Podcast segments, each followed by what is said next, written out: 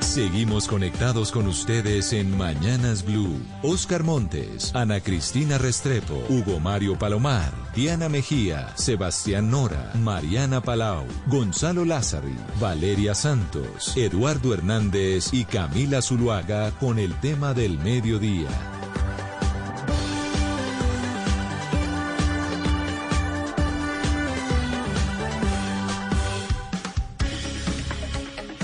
12 del día, 17 minutos, último día de la semana, hoy es viernes, los acompañamos desde Mañanas Blue con este último bloque que quisimos dedicarlo a las preguntas que se hace la gente en la calle, que nos estamos haciendo muchos con relación a las elecciones de este fin de semana. Muchas preguntas de cómo ir a votar, cómo hacerlo adecuadamente, cómo evitar que mi voto sea nulo eh, y muchas otras recomendaciones que eh, nos pueden hacer las autoridades electorales y los expertos, quienes desde muchos años han manejado lo que tiene que ver con el tema electoral en nuestro país. Esa es la razón por la cual hemos invitado este mediodía a Luis Alfonso Portela, él es consultor electoral, ex delegado para lo electoral de la registraduría, trabajó muchísimos años en esa entidad y lo hemos querido invitar pues para que nos ayude a resolver todas estas inquietudes. Doctor Portela, bienvenido, muchísimas gracias por estar con nosotros. Muchas gracias por la invitación y muy buenas tardes. ¿Cuántos años trabajó, doctor Portela, usted en la registraduría? Pues digamos que a cargo de elecciones, organización de elecciones, tuve la oportunidad de hacerlas del 98, 2010, 2014, 2015, 2011, como encargado de la organización de las elecciones. No, pues eh, toda la experiencia del mundo y esa es la razón por la cual, doctor Portela, pues lo hemos invitado. Antes de entrar en materia y de hacerle preguntas que se hace mucha gente en la calle, yo quisiera eh, su impresión a propósito de lo que ha ocurrido con el proceso electoral del Congreso, las dudas que eh, esos, esas equivocaciones, la aparición de más de un millón de votos, pues generó entre la ciudadanía, las campañas políticas y que ha generado dudas al final a propósito del sistema electoral colombiano. ¿Usted cómo analiza esa situación? Pues digamos que la situación es un tanto compleja. Eh, no solo el clima político ayuda a generar mucha tensión en el, en el, en el proceso, sino también los acontecimientos del 13 de marzo, pues se suman a esta situación particular y hace que haya una exigencia mayor en lo que tiene que ver con la organización del proceso. Muchas veces uno como funcionario dice, el proceso me debe salir bien, Aquí estamos ante la exigencia de que el proceso debe salir perfecto, porque no puede haber una sola situación eh, anómala dentro de la organización y la ejecución. Y están dadas, y, están dadas las condiciones, doctor Portela, de, de, para que eso salga perfecto. Usted, usted que lo, pues que conoce, digamos, el sistema, que conoce cómo funciona las, cómo funciona la vigilancia al sistema electoral. ¿Usted cree que están dadas esas condiciones? ¿Que es más susto de la ciudadanía? Digamos que una cosa y otra, el, eh, durante las últimas semanas ha habido bastante ruido con el tema de la, de la, del software, del hecho de no haberse podido contratar una auditoría internacional que hiciera un veredicto de los sistemas que se van a aplicar el próximo domingo. Eh, digamos que eso tiene eh, algún ingrediente de desconfianza en todos los escenarios, tanto los partidos políticos como la ciudadanía, pero eh, por la experiencia confiamos mucho, yo confío mucho en, el, en la experticia, porque es que yo he venido, he venido acuñando una frase desde hace mucho tiempo, desde que se presentaron estos problemas, que a la registraduría no se le puede olvidar hacer elección. Los históricos de la organización electoral son buenos, eh, es un proceso electoral confiable, tiene muchos escenarios de auditoría, y eso permite que cuando se presenta una situación en un escenario particular, como ocurrió el 13 de marzo en el preconteo, existen otras alternativas de verificación y se pudo, digamos que, confirmar este tipo de, de situaciones en el escrutinio, en la medida de que fueron apareciendo una serie de votos que no era producto de una reclamación ni nada extraordinario, sino simplemente la verificación de los documentos que se arrimaron a la fase de escrutinio. Entonces, digamos que eh, este proceso presidencial es mucho más fácil. no estamos procesando 3.900 datos por mesa de votación, sino que estamos escasamente con 8 o 10 eh, eh, números. La valoración de las tarjetas también es mucho más sencillo y la ejecución de la mesa en la mesa de votación por parte de los jurados es mucho más elemental. Tengo entendido y pudimos verificar que hubo una especie de replanteamiento, pues se replanteó todo lo que tiene que ver con los jurados de votación y vamos a encontrar personas muy, con muchos procesos electorales encima eh, como jurados de votación y esto va a facilitar que la información y el desarrollo del proceso se pueda hacer de manera correcta. Entonces, creería que es un proceso totalmente diferente y confiamos que no se presente ninguna dificultad. Pero, doctor Portela, usted, uno coge toda la experiencia que usted tiene y juntemos, digamos, esas últimas elecciones, ¿se puede decir que son las elecciones desde el punto de vista técnico y de la registraduría más caóticas que usted recuerde? Pues no habíamos tenido en los últimos años, en los últimos procesos, una situación tan compleja eh, en especialmente es que nosotros estamos acostumbrados, como ningún país del mundo, a tener un formato de información rápida que nace desde la mesa.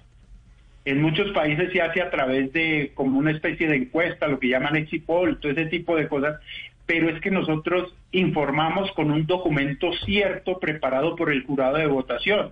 Entonces lo que uno reclama es que tanto el preconteo, la digitalización y el escrutinio tuviesen unos guarismos exactos.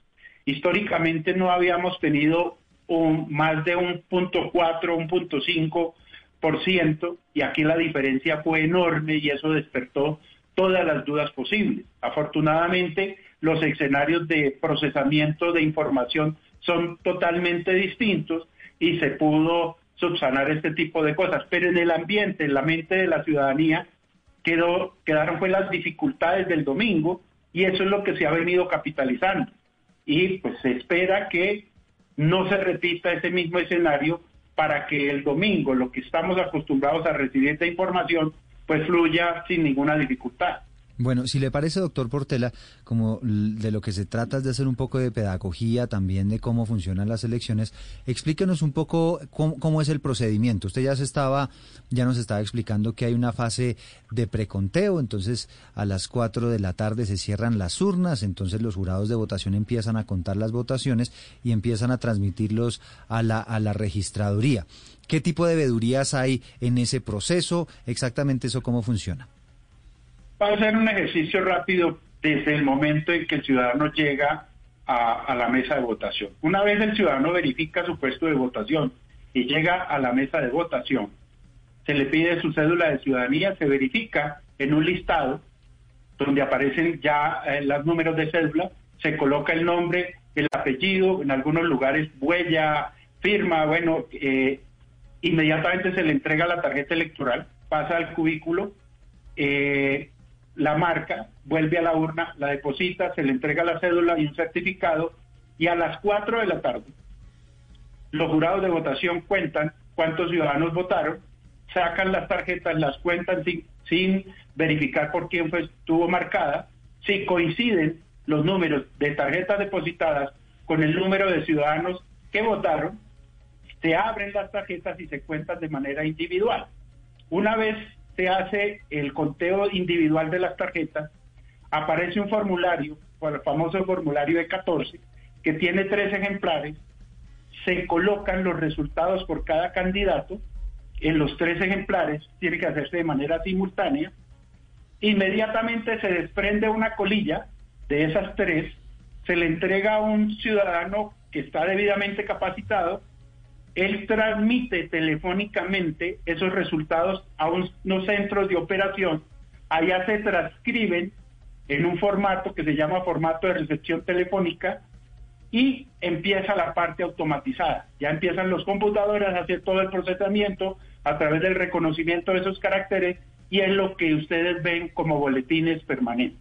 Eso se hace en simultánea en todas las mesas de votación de Colombia y al mundo. ¿Cómo funciona, doctor, doctor Portela, para detenernos en ese punto del procesamiento, de la digitalización, por decirlo de alguna manera, de los datos? Y se lo pregunto porque la explicación que ha dado la registraduría frente a lo que ocurrió con el pacto histórico en, en las últimas votaciones, en las del 13 de marzo, es que aparentemente en, en el papel, en el formulario, pues se quedaron demasiado abajo y que habían unas máquinas que no alcanzaban a detectar esos, ese, esas votaciones por el pacto histórico y que esa es la razón por la cual en ese primer, en esa primera etapa de conteo de las votaciones no alcanzaron a quedar estos cerca de, medio millón, algunos hablan de 600 mil, 700 mil votos. Eh, ¿Cómo funciona exactamente ese procedimiento para tratar de entender? Eh, volvámonos a marzo. Ahí hay varios escenarios. Eh, en el escenario de marzo, repito, tenían el E14 de Senado, que era más o menos 11 páginas, donde se albergaban la votación de cada uno de los candidatos, o sea, por cada candidato hay un cuadro y por cada partido hay un cuadro, y estamos hablando de aproximadamente 2.900 espacios, por eso daba 11 hojas. Las cámaras, de acuerdo al tamaño de cada circunscripción, tenía aproximadamente entre 6 y 7 hojas, porque recuerde que estábamos frente a tres cámaras eh, eh, y una en algunos lugares del país, que eran las cámaras, las curules para la paz, más lo que estaba reclamando de las tres consultas. Entonces el jurado tenía que procesar una cantidad de información grandísima. El diseño del E14, vamos a hablar únicamente de Senado. El diseño del E14 en la página 10, si no me equivoco, 9 o 10. En la parte de arriba, claro, cuando uno diseña el E14 hay voto preferente y voto no preferente. Los de voto preferente hay que diseñarlos de tal manera que haya una casilla para la votación que el ciudadano marca por el partido y por cada candidato hay una casilla, por cada candidato que se haya inscrito. Cuando la, agrupación política no usa el voto preferente, no se hace sin una sola casilla, porque se contabilizan los votos de manera global para ese partido, porque no van a aparecer candidatos de manera individual. Una de las explicaciones es que en la página donde estaba el pacto histórico, encima estaba el partido de la U, que era por voto preferente. Entonces aparecía como si estuviera escondido. Pero ese no es el único fenómeno había también la complicación de que los jurados no tenían la experticia suficiente para hacer esa operación. Entonces nos enfrentamos a un jurado que no tiene la experticia y lo pudo haber cogido la noche en el procesamiento de esa información. Eso es bastante complejo cuando una capacitación no es lo suficiente. Entonces, no solo converge el diseño, sino convergen otros factores, capacitación, el retraso en la información y por eso se pudo haber presentado ese fenómeno que no se que no se contabilizó la votación de ese partido también si el patinador el que recibe como les explicaba recibe la colilla y la transmite telefónicamente no lo hace de manera adecuada pues pudo haber desaparecido la información porque es que aquí ese proceso se hace digamos Mm, en algunos lugares del mundo lo han criticado, pero para nosotros es muy efectivo porque llevamos, llevamos muchos años haciéndolo. Esa transmisión, al otro lado no hay una digitalización, hay una transcripción. Aquí no se pasa una imagen por un escáner. Eso puede ser una, una, una, una operación, eh, digamos, secundaria, pero la operación principal es que alguien el cerca a la mesa coge la planilla y va leyendo guarismo por guarismo. En el otro extremo del teléfono, personal capacitado va transcribiendo la información y solo el proceso, digamos, debidamente automatizado por reconocimiento de caracteres empieza es una vez se haya hecho la transcripción de, esos resultados. Entonces, fíjense que ahí pudo haber, convergen muchos factores. la capacitación, la no información, el no procesamiento. Entonces, sí, me permite, ese, en el caso del presidente, ubiquémonos en lo que puede pasar el, próximo domingo, pues vamos a tener es un solo de 14. Entonces la persona coge el teléfono y dicta 8 o 10 cifras, no dicta más. Más Al otro lado, la persona tiene un formato muy parecido, pero ya manejado técnicamente. Entonces, lo que va a hacer es transcribir y a partir de ahí empieza un procedimiento automatizado y se convierte en boletines, que es lo que vamos a ver el domingo. Pero permítame, hay otro, otra colilla, le decía que el 14 tiene tres. Hay otra colilla que también tiene un procedimiento tecnológico, se recoge y se digitaliza y se pone en la nube para que eh, los partidos y la ciudadanía puedan verificar ya de manera visual. Y el último se empaca con los votos, los documentos de mesa, se va custodiado y pasa a la zona de escrutinio para que los jueces en un software estén digitando esa información y ahí es donde participan los partidos, los testigos electorales, de las comisiones escrutadoras. O sea, hay tres frentes de información. Por eso digo que para tranquilidad de la ciudadanía tenemos un proceso que está arreglado y que permite que hayan tres escenarios de verificación. No, pues evidentemente además es un proceso supremamente complejo, pero, pero imagino yo que al coincidir esos tres procedimientos, esos tres formatos, pues eh, allí es donde, donde efectivamente se va confirmando poco a poco la, la, la información. Pero entonces, para, para hablar del preconteo, eh, y pasar ya al proceso de escrutinio, porque sé que hay algunos compañeros de mesa que tienen preguntas relacionadas con eso. Quisiera preguntarle, doctor Portela, si esta es una experiencia que ya tenemos de tantos años eh, y básicamente el ejercicio se venía haciendo igual. ¿Por qué esta vez ocurrió ese, ese, ese detalle del pacto histórico, esa confusión, y no ocurrió en procesos anteriores? ¿Qué pudo haber pasado esta vez? En procesos anteriores ocurrió, lo que pasa es que el tamaño no fue como pasó en, en, este proceso del 13 de marzo. Yo recuerdo que siendo yo registrador delegado del electoral, tuvimos una situación parecida. afortunadamente en el diseño del E14, y, ocurrió con el Centro Democrático, afortunadamente en el E14 la casilla del Centro Democrático estaba en la parte de arriba y el partido que tenía candidatos individuales estaba en la parte de abajo. Eso impactó algo así como 25 mil votos, no fue, no fue del tamaño eh, de lo ocurrido el 13 de marzo. Pero repito, son factores. No solo podemos hablar del diseño del E14, hay capacitación. Eh, digamos que tengo entendido que hubo una modificación en el estilo de transmisión que, por ejemplo, en la época que nosotros estuvimos en la registraduría teníamos 33 centros de procesamiento. Cada departamento tenía un centro de procesamiento. Entonces, ahí pudo haber ocurrido un trancón de información. Eh, cuando se tiene 33 centros de procesamiento, pues se facilitan las cosas porque si va a tener dificultades en uno, los otros 32 están fluyendo y mientras se puede reparar lo que esté ocurriendo en un centro de procesamiento. Y también planes alternativos. No, no, no tengo la certeza de que haya habido planes alternativos para que cuando una situación no funciona se pueda utilizar otra alternativa para eh, hacer la transmisión de datos. Pero como esto es tan rápido, sencillamente cualquier minuto es precioso en la información de los resultados electorales. Y doctor Portela, ahora sí vámonos entonces al proceso del escrutinio, porque pues muchos eso es eh, lo que los tiene con los pelos de punta. ¿Cómo funciona ese proceso y cómo la entidad que hace el preconteo está de alguna manera interconectada con la que hace el escrutinio? Pues digamos, puede ser la misma empresa, pero son herramientas totalmente individuales. A partir de la ley 1475 de 2011, en la que tuvimos la oportunidad de hacer propuestas, una de las cosas que era necesaria era el escrutinio inmediato. Antes de esa ley, el escrutinio arrancaba el martes. Entonces, yo tenía un computador que lo usaba en preconteo y ese mismo lo podía usar en el escrutinio. Ahora son tres escenarios completamente diferentes porque son tres eh, eh, operaciones paralelas pero cada una tiene un, un, objetivo distinto. El escrutinio tiene su propio software, pero no nos quedemos en el software.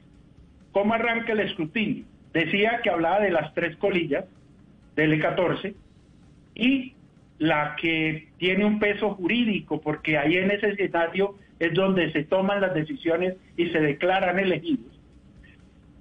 Esa colilla va acompañada de los votos del formulario E11, o sea, del registro de votantes y algunos documentos que son importantes se empacan en una bolsa. Un delegado de la registraduría acompañado por la policía va hasta una zona de escrutinio, son eh, sitios que se adecúan para eso, y le entrega a la comisión escrutadora, primero a los claveros, pero es una figura que tiende a desaparecer por el escrutinio inmediato, y ellos hacen un inventario de lo que llegó. Inmediatamente se le entregan a los escrutadores, que son jueces, notarios, registradores de instrumentos públicos y, excepcionalmente ciudadanos.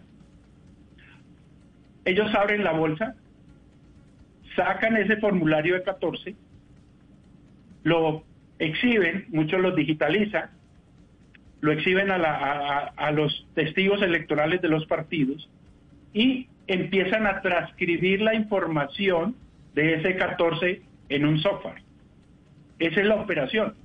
Digamos, para ponerlo en un lenguaje muy simple, es como si se tratara de una calculadora que va recepcionando los valores que van en ese 14. Si hay algún reparo con respecto por una tachadura, una enmendadura o algo que detectó un testigo electoral en la mesa, tienen la oportunidad de presentar esa reclamación. Si no, sigue el proceso de manera normal y se van grabando tantas mesas le corresponda a cada comisión escrutadora. Creo que en el país son algo así como 2.400 o 2.500 comisiones escrutadoras. Y, doctor Portela, en, en ese proceso que es muy complejo, también el del escrutinio, ¿qué papel juega el, el software y, y, particularmente qué tendría que ser auditado? Porque yo además entiendo que ya hay una firma que audita ese proceso y que esto de la auditoría internacional sería como un extra, ¿no? pongámoslo en un lenguaje sencillo. A cada candidato en el software se le abre una casilla. ¿Sí? y se le va ubicando la votación de cada una de las mesas.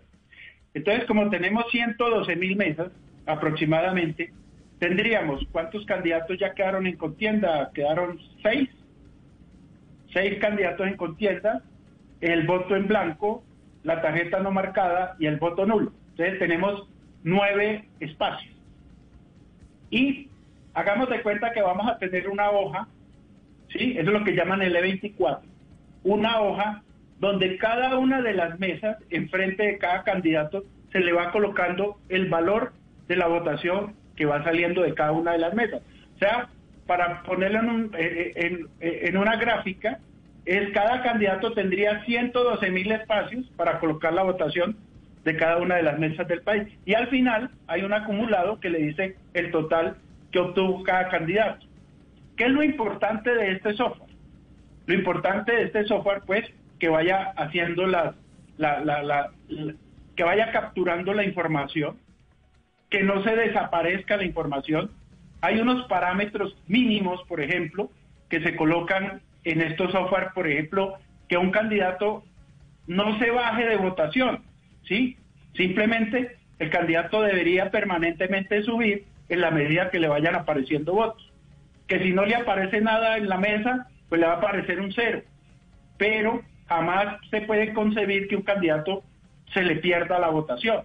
Entonces, es un enorme de 14, 112 mil veces repetido. Ese, es el escenario de un escrutinio. El software es una herramienta. Cualquier partido, si se digitalizan las imágenes de los E14 de la zona de escrutinio, cualquier partido con una herramienta medianamente eh, avanzada tecnológicamente puede hacer su propio escrutinio. Nosotros en el servicio que tenemos, nosotros hacemos ese trabajo. Nosotros podemos procesar esa información y tener cada uno su propio escrutinio y hacer la verificación en la zona de escrutinio y decir, oiga, esa votación que aparece ahí no es la correcta porque yo tengo esta imagen y esta es la votación que arrojó de la, de la, de la mesa de votación de cada uno de los jurados. Por eso hay que concebirlo es como una herramienta. Sí, doctor Portela, entre las cosas que las, eh, digamos que han hecho en el exterior y que estamos viendo, pues en el exterior ya, llevas, ya llevan varios días votando, eh, hay conductas que uno entiende porque la gente dice, bueno, esto es para dar seguridad, pero entre esas conductas para dar seguridad, yo quisiera que usted nos dijera cuáles son, eh, pues, normas o cuáles van contra la norma. Le digo, por ejemplo, tomar eh, fotos del puesto de votación o, por ejemplo, tomar eh, fotos de los formularios, porque hay jurados que han tomado fotos de, pues, de los formularios de sus mesas y, y las han publicado. Eso, doctor Portela, ¿qué va contra la norma? ¿Se está infringiendo o eso se puede hacer? Eh, primero la orden y el procedimiento, porque eso genera tendencia. El procedimiento es que se escruta día a día al exterior, pero no se puede publicar. Eso está prohibido. Eh, digamos, infringir esa norma tiene algunas consecuencias, porque eh, digamos que se están violando los preceptos de la organización del proceso electoral y por ende eso no se puede publicar tomarle foto al puesto de votación mientras no se viole el secreto al voto no tiene ninguna situación particular. Los testigos electorales, si miramos la ley 1475, pueden, al final del proceso electoral inclusive, tomar fotografías de los formularios, la ley los autoriza. Pero aquí no se ha acabado el proceso, el proceso termina el domingo. Por ende, los parciales no se pueden publicar. Doctor Portela, pero entonces esos datos que están apareciendo, hay muchas cadenas y me imagino que usted ha recibido varias de ellas diciendo, mire, así va la votación en el exterior, tantos votos por el uno, por el otro y tal. Eso, esa información, me atrevería a decir con eso que usted nos está explicando, pues que es falsa. Yo creo que el, el, ahí, ahí puede haber mucha especulación al respecto, ¿sí? Porque digamos que el único formulario que puede dar fe de los resultados oficiales es el formulario de mesa. Si bien es cierto, han publicado algunos formularios, recuerde que hoy la tecnología permite poder construir esas imágenes y el único que puede dar certeza de que el formulario oficial eh, o el formulario que aparece publicado es el oficial, pues es el, el, el, que representa a, a, la organización electoral en cada uno de, los consulados de embajada, ya sea el cónsul o el embajador porque es al final el que eh, recepciona toda esa información. Pero doctor Portela, las urnas en el exterior están cerradas todo el tiempo, es decir, se abren el día de las eh, de las elecciones, el próximo domingo, o eso se va abriendo día a día, ¿cómo funciona? Se, escruta día a día. Ah, día a día. Se escruta día a día, sí señor. Porque es decir, todos los días abren las urnas. Hay una transición de jurados de un día para otro, entonces se tiene que escrutar día a día. Esa es la orden que se dio y se escruta día, pero no se puede publicar. Ahí hay una responsabilidad de las personas que tienen a cargo no solo el escrutinio, sino también la custodia de esos documentos, porque eso al final se tiene que consolidar. Mm, pero entonces, el eh, doctor Portela, frente a eso, eh, perdón Eduardo, porque es que hay una cosa que uno puede pensar, o lo que Eduardo preguntó, que son, digamos que es una elaboración de una noticia falsa, que eso es una posibilidad, o la otra, que los jurados que están publicando esos formularios, pues ya llenos, eh, pues están infringiendo la norma. Entonces, eh, es decir, si se publica, eh, por ejemplo, uno que, que, me mandaron que decía, esto es de Francia, pero pues de, Francia, el país Francia, eh, de, vino de París, esta, este formulario, ¿esa persona está infringiendo la norma? Sí, si es el formulario real, porque puede ser, puede tratarse de una construcción. Habría que verificar si es el formulario real, verificar las firmas, verificar las personas que atendieron esa mesa para saber si fueron efectivamente los jurados que tenían eh, ese día la responsabilidad de atender la mesa de votación. Por eso hay que hacer primero esas verificaciones porque pues digamos que construir una imagen de un E14 eh, falso pues puede, eh, hoy la tecnología lo permite. Entonces yo creo que esa confirmación debería darla el responsable de cada una de las de los consulados o embajadas para saber si se trata de un documento real de los que tenía la responsabilidad de custodiar. Doctor Portela, ¿quién, quién, eh, eh, ¿quién define los derechos y los deberes de los testigos electorales? Porque entiendo que el decreto de orden público no menciona nada sobre este tema en esta oportunidad.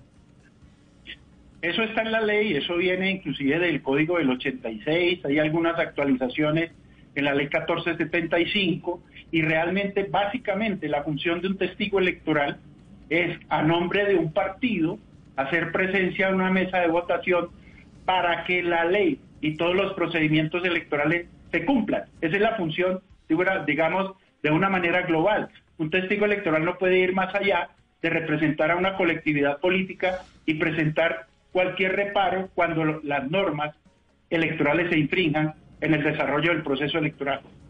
¿Cuántos testigos electorales por partido pueden estar en una mesa de votación? Por cada campaña uno, por cada mesa de votación. Pero doctor Portela, ¿por qué se ve tanta diferencia en los testigos electorales? Porque unos partidos tienen, por ejemplo, 30 mil testigos electorales y hay otros partidos que tienen 2 mil, 1.500. O sea, ¿por qué se da esa diferencia tan grande en el número de testigos electorales entre los distintos partidos? Porque esto es un ejercicio voluntario y encontrar un número de personas que destinen ocho horas o más eh, de manera voluntaria al proceso, a estar en representación de un partido. No hemos conocido a una colectividad que tenga esa capacidad y que haya esa entrega por parte de los testigos electorales. Entonces, eh. como es un acto voluntario en representación de un partido, es muy difícil eh, poder conseguir esa, ese número de personas para que lo representen en cada una de las mesas Pero, de doctor Portela, teníamos entendido que no dependía tanto de los partidos como por, la, por parte de la registraduría, lo de los testigos electorales. Es decir, que un, el pacto histórico tenga 30 mil y que los otros partidos tengan 2 mil no dependía tanto de, la, de que sea voluntarios o no, sino del, por ejemplo, el número de recursos. Hay partidos que tienen más recursos para, para una logística que se requiere para cada, para cada testigo. ¿Eso tiene nada que ver con eso? ¿Todo es voluntario? Eh, es que eh, eh, todo ese tipo de operaciones, digamos, no está permitido, digamos, eh, esa, esa inversión. Imagínese un testigo que se le pague cierta suma de dinero por multiplíquelos por el número de, de mesas de votación, eso es, es un infierno de plata. generalmente estos son operaciones voluntarias y el procedimiento es que el testigo no tiene ningún perfil específico, digamos que necesite unas, unas calidades especiales, es un ciudadano que va en representación del partido y simplemente se inscribe, lo inscriben a la registraduría para poder tener un control y, y no es absolutamente nada más la actividad. Y la actividad, como les explicaba, es de representación. Se ha dicho que algunos partidos pagan por este servicio, pero pues eh, hay que saber eh, explicar si efectivamente a estas personas se les está remunerando el servicio, que algunos lo hacen, ¿no? Sí, doctor Portela, eh, volviendo un poco a las elecciones en el exterior, todas estas explicaciones que usted nos estaba dando, el hecho de que a diario se estén escrutando los votos de, de, de, los colombianos en el exterior, ¿es cierto que esa información le está llegando directamente a los partidos políticos, que, que los partidos conocen de antemano esos resultados, cómo van avanzando en el exterior? Pues nosotros tenemos información o estamos ayudando a algunos ejercicios de control electoral y no hemos tenido la oportunidad de conocer un formulario o que haya una información directa al respecto, y simplemente lo que se da por redes sociales, eso es lo que he podido, eh, eh, he podido conocer, pero digamos que llegue directamente un formulario a una campaña y que ese formulario sea el oficial, o sea, la, la imagen del formulario oficial, no, no, no tengo esa información y creería que hay ahí algo de especulación. Es decir, en principio, doctor Portela, toda esa información que se va recopilando es una información confidencial que únicamente se podría revelar el día de las elecciones. Ese, esa es la regla. La regla es que, si bien es cierto, se escruta diario, solo se consolida el día domingo después de las 4 de la tarde, una vez se cierre el proceso de votación. Porque es que eso tiene un, un efecto en las tendencias que puede generar un desequilibrio en la competencia electoral. Entonces, por esa es la razón de que solo el domingo es que se entrega la información consolidada de los resultados del exterior. Doctor Portela, imagínese que a usted lo llaman a, encabezar una reforma electoral, una reforma al código electoral.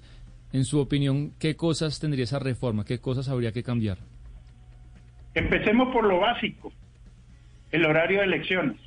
Nosotros tenemos un horario de elecciones que data del siglo pasado, cuando Colombia era más rural y pues no teníamos el servicio de, de, conectividad ni de fluido eléctrico en todos los eh, lugares donde se instalaban puestos de votación.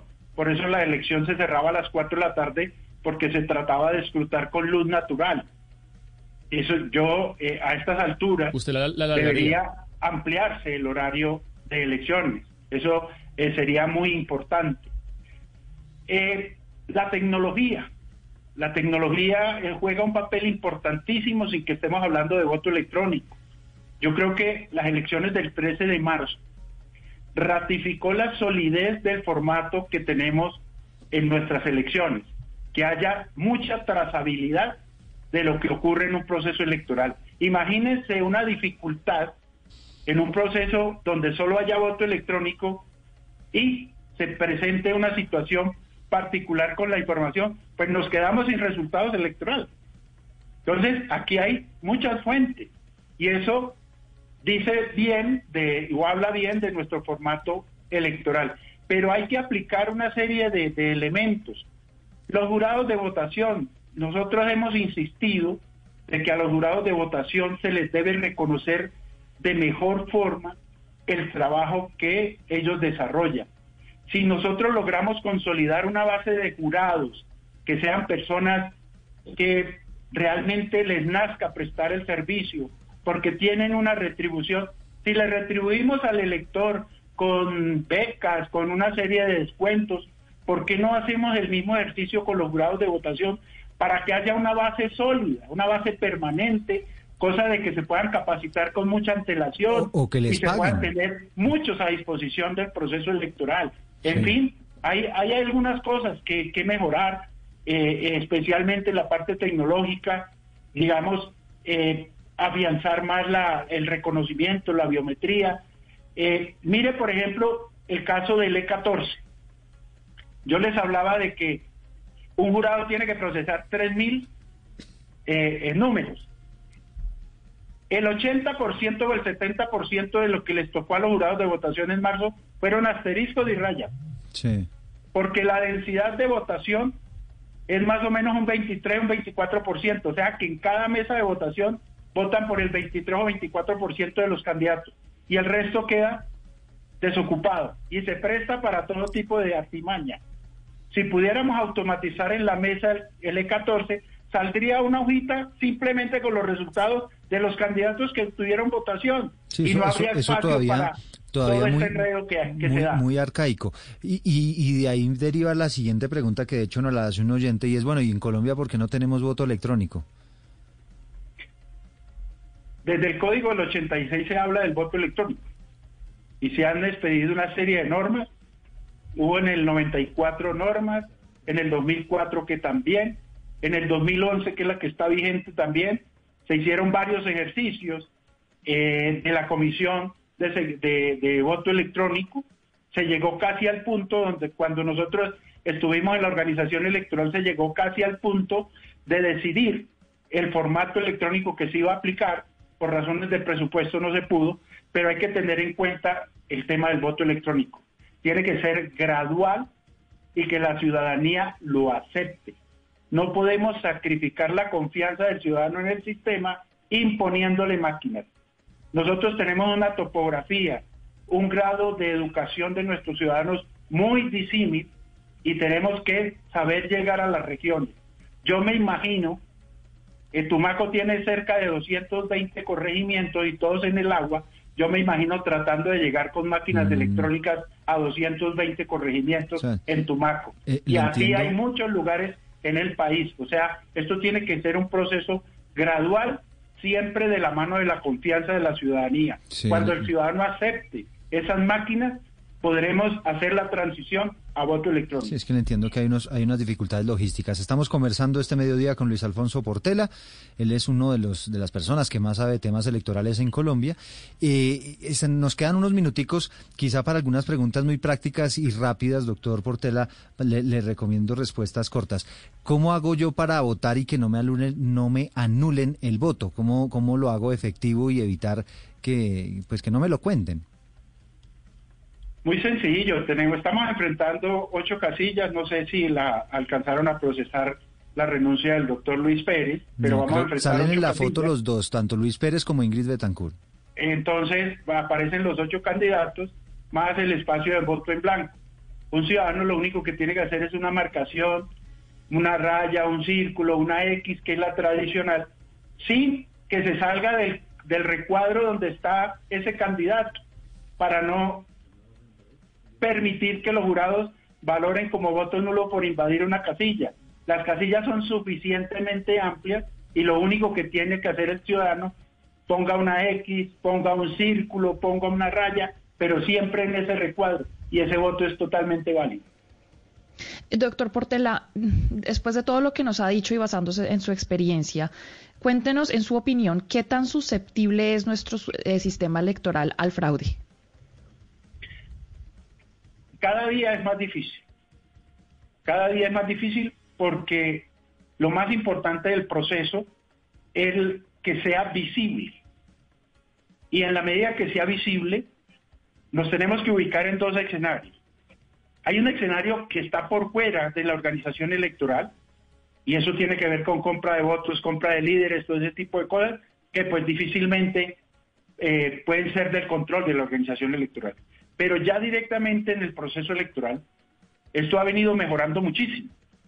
Eh, cuando entra la biometría, por ejemplo, la biometría entró para evitar la suplantación, que era que otra persona fuera a votar por, por, un ciudadano, o por ejemplo, que ni siquiera fuera a votar, sino que los jurados anotaran nombres al azar en esos espacios que quedan en blanco. Eso se ha venido disminuyendo. El procesamiento de la información, por eso tenemos tres frentes de información. Y eso tendría que tener una capacidad tan alta de vulnerar los tres frentes de información. Entonces, y demasiadas personas involucradas en el proceso, y todas de diferentes, hay sociedad civil, hay eh, organización electoral, hay contratistas, en fin, eh, eh, son muchas las personas que intervienen en el proceso electoral y eso cada día. Pero lo más importante, nosotros ahorita con el enredo de los testigos electorales y con el tema del, de auditoría, se reclama es que todos los partidos tengan acceso a todas las actividades del proceso electoral. Y todo esto de digitalización, todo esto de poner a consideración de los partidos los documentos del proceso electoral, lo congela. Y al congelarlo, pues no se pueden alterar porque ya todo el mundo lo conoce cada día es mucho más difícil hacerle fraude al proceso electoral. Bueno, pues con ese mensaje final los dejamos. Luis Alfonso Portela, consultor electoral y exdelegado para lo electoral de la registraduría. Eh, le agradecemos enormemente por esta conversación, esta charla. Muchas gracias por la invitación, muy amable. Bueno, pues queríamos dejarles eh, algunos datos, información importante, relevante, que es importante que usted conozca de cómo funcionan las elecciones en Colombia, entre otras cosas para generar confianza del proceso que habrá este próximo domingo 29 de mayo. Los dejo con una invitación para que esta noche se conecten al gran debate de Noticias Caracol y Blue Radio eh, a los candidatos a la presidencia, un debate que podría ser definitivo, eh, especialmente para aquellas personas que todavía están indecisas, no saben por quién van a votar. Gracias por acompañarnos, la invitación y ya viene Meridiano